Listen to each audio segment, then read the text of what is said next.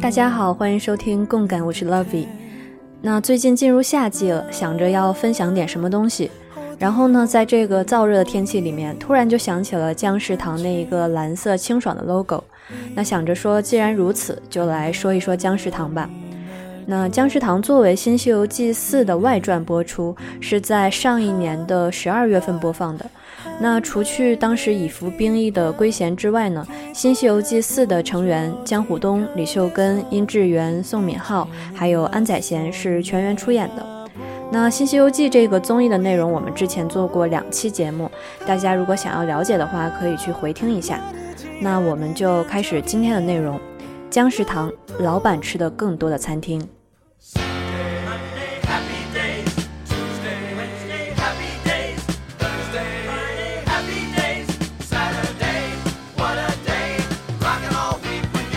首先，姜食堂这一个节目是怎么来的呢？在《新西游记》第四季的时候，大家在车内移动的时间里面就闲聊唠嗑，然后呢，当时的抹茶星人李秀根就说：“我们也搞一个姜食堂，因为那个时候饮食堂已经播出了嘛。”然后秀根就说：“我们摆满好吃的，如果有客人要来吃的话呢，我们就把他赶走，说这是我们要吃的。”那当时江虎东就觉得这个胡说的企划特别不错，还补充了一句：“姜食堂就是主人吃的更多的食堂。”那最终这个企划的真正落实，还要归功于第四季的 highlight 环节中，也就是宋敏浩在僵尸 game 中的那个手指神功。那这一段不仅仅是《新西游记》的经典，也能成为是综艺节目的经典了。以一人之力又造出了两个全新的节目。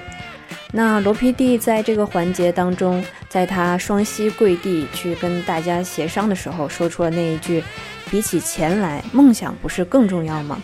那也是因为这样的一个原因，许诺了大家去拍摄姜食堂的梦想。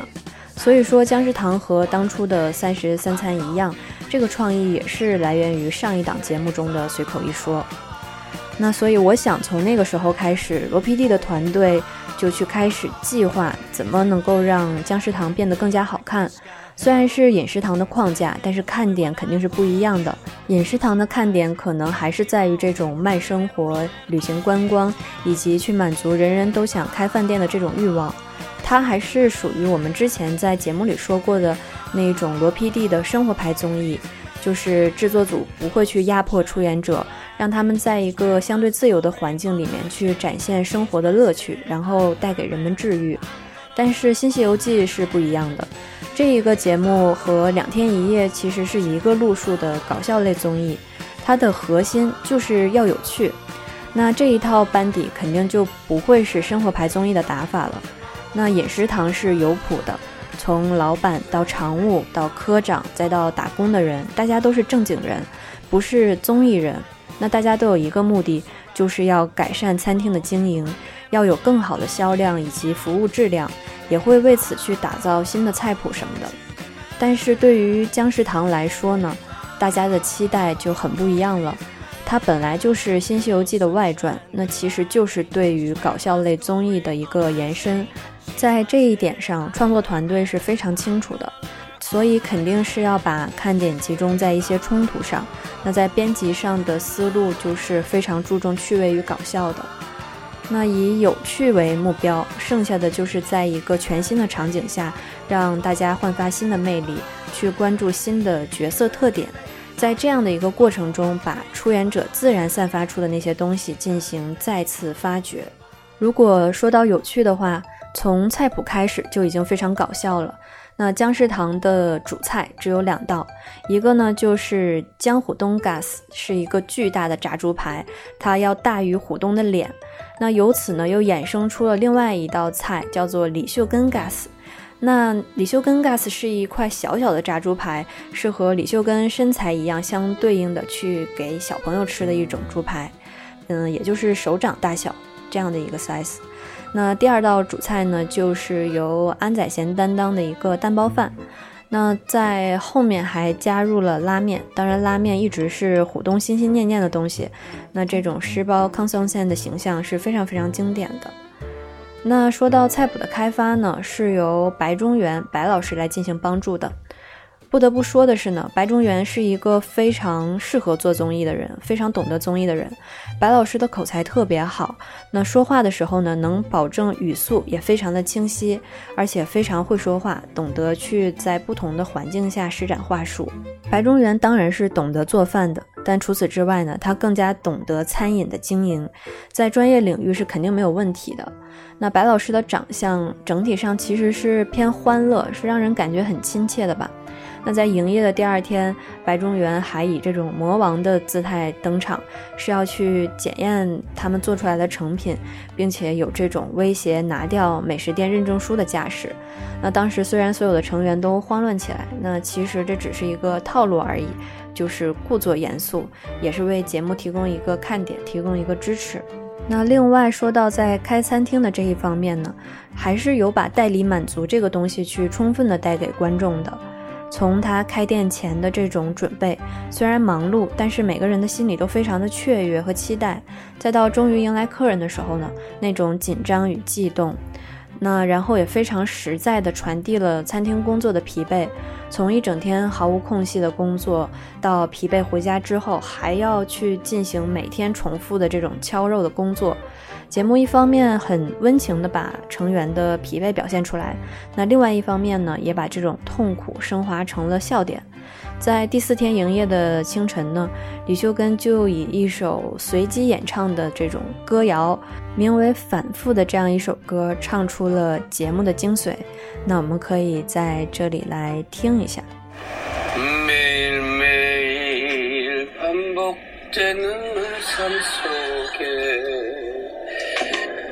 보람을 찾아요. 채수를 끓여놓고 설거지에 양배추채에 밥에 세포에 할 일이 많아요. 새로움이 없어요. 다양함이 없어요. 퇴근해서 똑같이 고기를 두드리고 은지원의 슈퍼에서 잠을 자지요.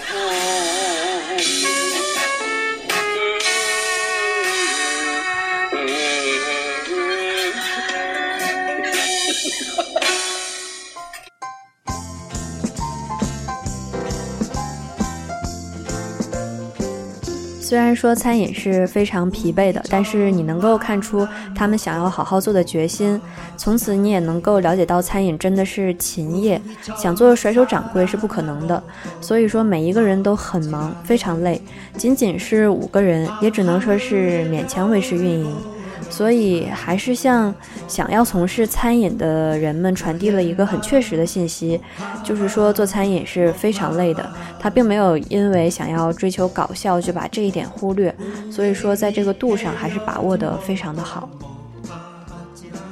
其实我看姜食堂就是去看大家的角色变化，是一个扩充对成员们了解的过程，这其实也是观众的一个比较新鲜的体验。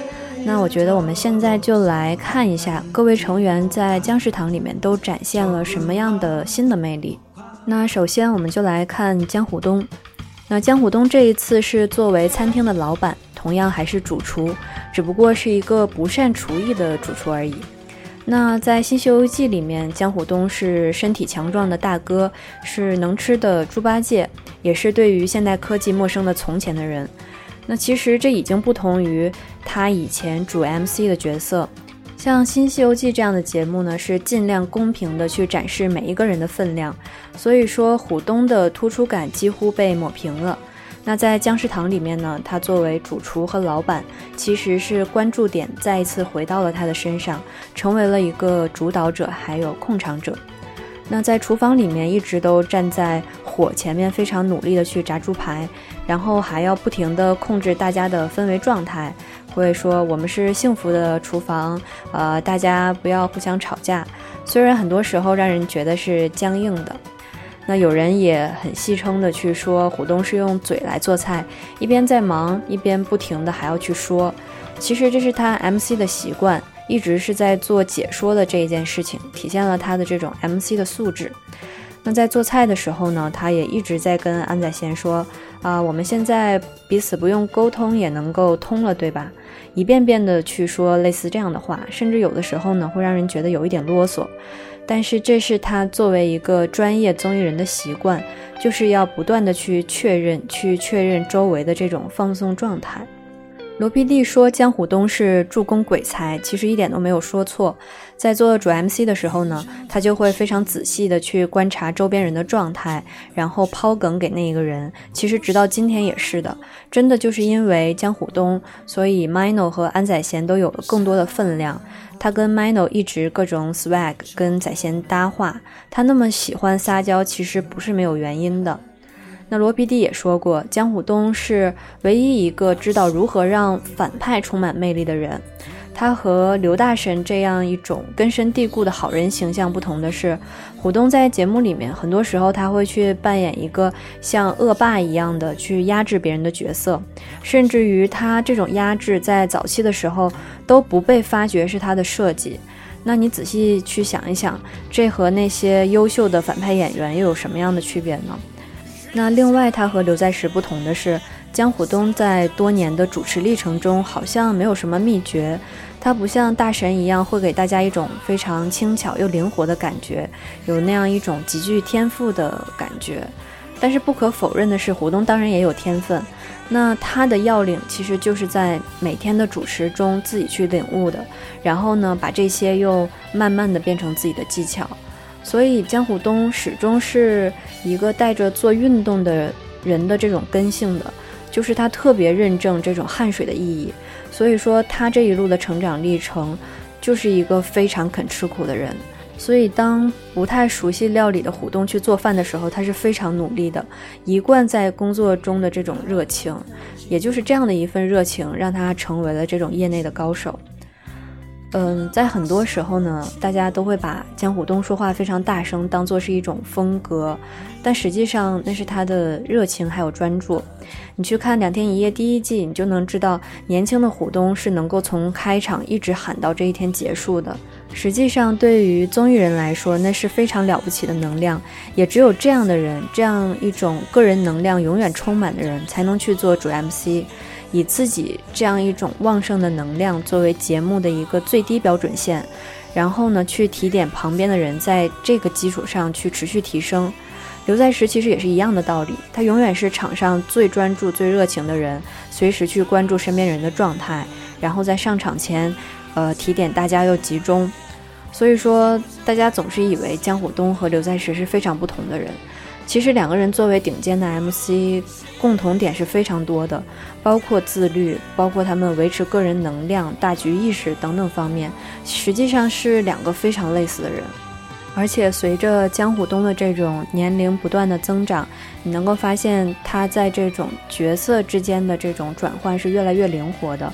能够做一个非常欢乐的这种角色，也能够在一个节目里面去引领大家朝着一个目标去前进。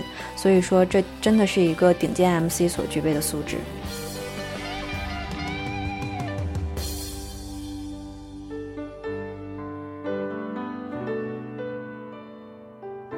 那我们再来看一看安宰贤。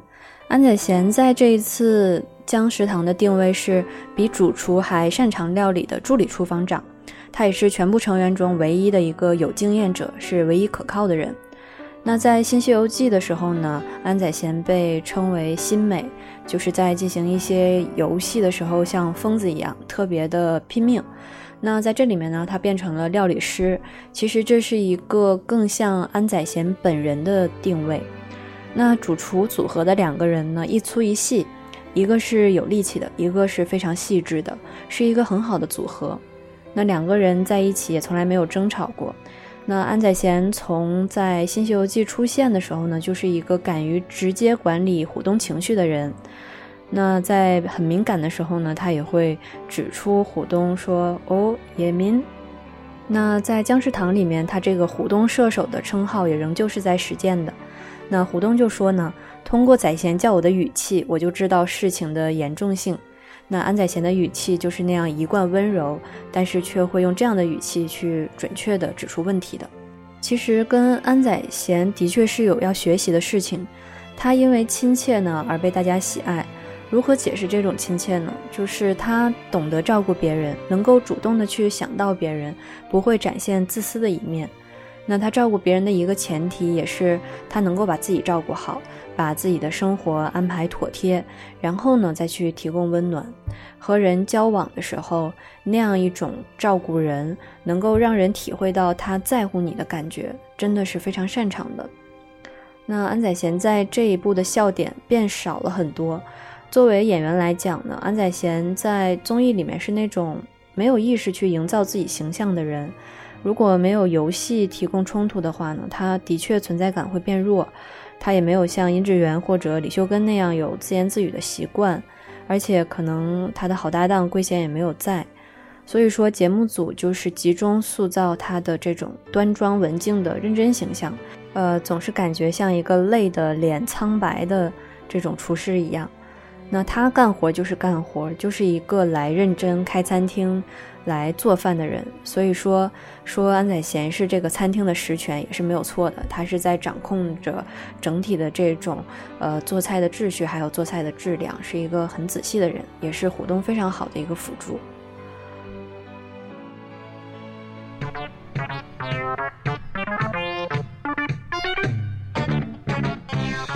那我们现在来说一说根仔吧。现在大家都喜欢叫李秀根根仔，那就是因为他小小的但又特别可爱吧。李秀根的形象变化在僵尸堂里面其实并不是很大。那从前他一直就是一个很会干活的人，家务能手，主内主外的活都可以做，然后非常擅长日常搞笑，能够把每一个瞬间都升华。所以说，不管是这一次大厅的社交达人，还是疯狂打杂的奴隶形象，或者是招惹虎东之人的讨厌鬼，都是一贯继承的形象，并没有多大的变化。那修根在复出回来的这两年，浑身都是梗，而且人气非常高，呃，几乎是已经养成随时都要搞笑的习惯了。那来餐厅吃饭的客人也说，他每一句话每一句话都非常好笑。那对于这一个人的评价，其实是最熟悉他的人说的最准确。那李胜基去认识的哥哥的时候呢，说的非常对。他说这一个人就像是《楚门的世界》的主人公一样，不管是生活还是上镜都是戏，他的人生就是放送，他的笑呢是为别人准备的。其实李秀根早期根本就不是这样的一个人，当初呢他是被虎东推荐参与两天一夜的。那个时候呢，也是无名期，而且上了两天一夜之后呢，表现也非常不好。那不只是不搞笑，他在形象上也不讨喜，显得很小家子气，可能是所有人当中适应时间最长的。那到了后面呢，才成为了一个节目中最好笑的这种凯格曼之一。那虎东就是提携秀根的人，但是他当时并没有在两天一夜里面这种胡乱的给秀根机会，而是用一种。非常严厉的这种态度，甚至于很多时候对于秀根非常的冷漠，他就是靠秀根自己慢慢磨练，磨练到了能够在节目中慢慢展现的时候，才会给他机会。那当时在下了节目的时候，胡东也是不断的去找秀根沟通，才有了今天这样的李秀根。所以说，江虎东对于李秀根来说就是伯乐一样的角色，是怎样报答都报答不完的。李秀根绝对是江虎东 line 的人，所以说。呃，李秀根在节目中呢，他从来都是最关注虎东的人，虎东的一切需求，不管是在节目中各种梗的配合，还是说虎东在情绪上、精神上的这种细小变化，李秀根永远都是非常关注的。那当然，其实秀根的人生跟他在节目上这种各种非常顺利的搞笑表现是强烈反差的。那在上一年姜食堂刚播放两集的时候。我发了一篇李秀根的文章在公众号，大家可以去看一看。在这儿呢，就不多重复他的这个过去了。那搜索“共感症候群”就能够找到咱们的这个公众号了。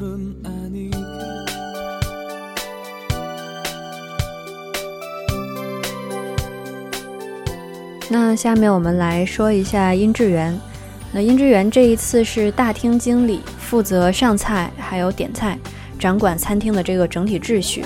那角色也是从《新西游记》里面疯狂玩游戏的救美变成了大厅经理，一个负责的人，眼力非常快，然后特别靠谱的感觉。那也是伴随着水晶 come back 之后呢，呃，殷志源的外貌管理更加的犀利帅气了，然后组合 leader 的这种形象也是一同回归。那这一次大厅经理的领导气质，很是暗合他这种队长的形象。那殷志源闪亮亮的眼睛真的是一直没有变过，可能一个人的眼睛是表现年龄感最重要的一个地方了。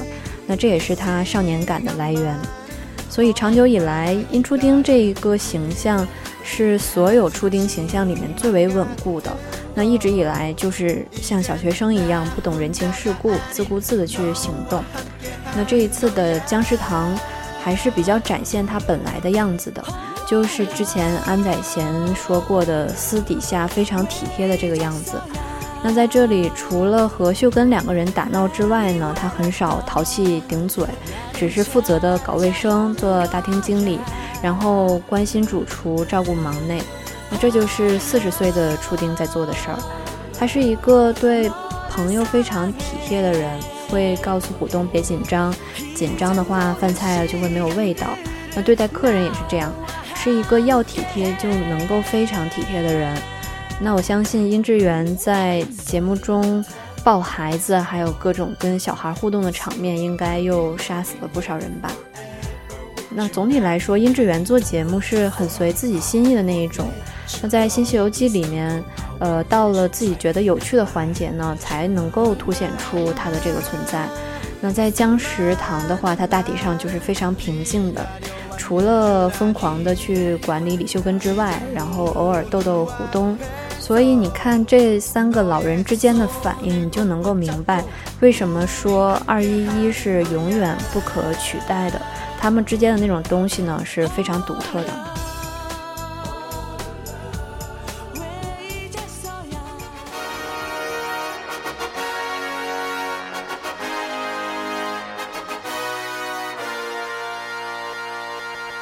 最后，我们来说说 Mino 宋敏浩，也是这一切的事情的触发者，就是他没错了。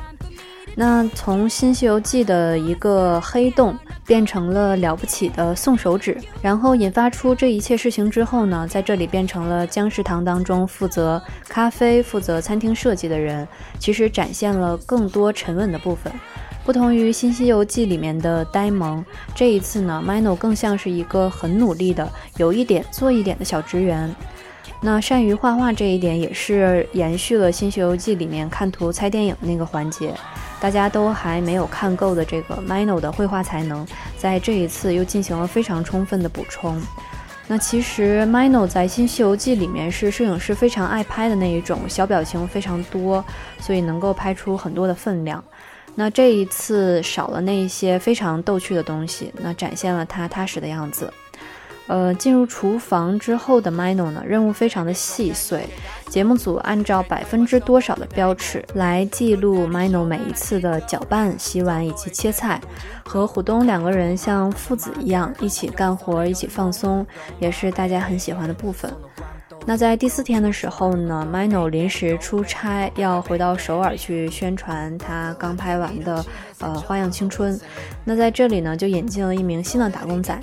那来代班的人呢，就是罗 PD 本人，取代 Mino 变成了 Nano，也被虎东解释为名为罗英石的奴隶。那罗 PD 虽然作为出镜的 PD 是大家非常习惯的，但其实，在最开始呢，这种幕后人员出镜还是从《两天一夜》第一季的李明翰 PD 开始的。那罗 PD 之后就继承了这样的一个传统。现在在镜头面前游刃有余的罗 PD，实际在刚刚进入电视台工作的时候呢，他是有对艺人的这种恐惧症的。那因为在李秉宪还有金惠秀面前畏缩犹豫，还曾经导致了放送事故，所以说这样看来，那二一一的各位都是在暴风成长的，在这过去的十年里面。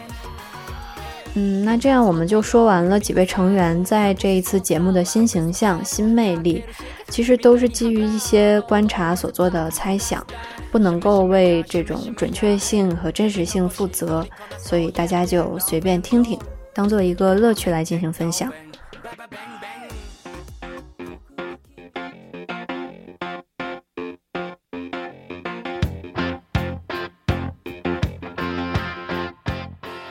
这一次姜食堂的后期剪辑仍旧是非常有趣的，不管是突然的黑屏，还是各种巧妙的 BGM，呃，突然结束的黑屏在这一次仍旧被大量的应用，就像之前突然的歌一样，强行结束正在发生的剧情。那对于虎东的抒情欲望以及主持冲动，都采取了无情的切断，也对虎东和秀根以及志源的争吵突然插入，找回平静时间的画面。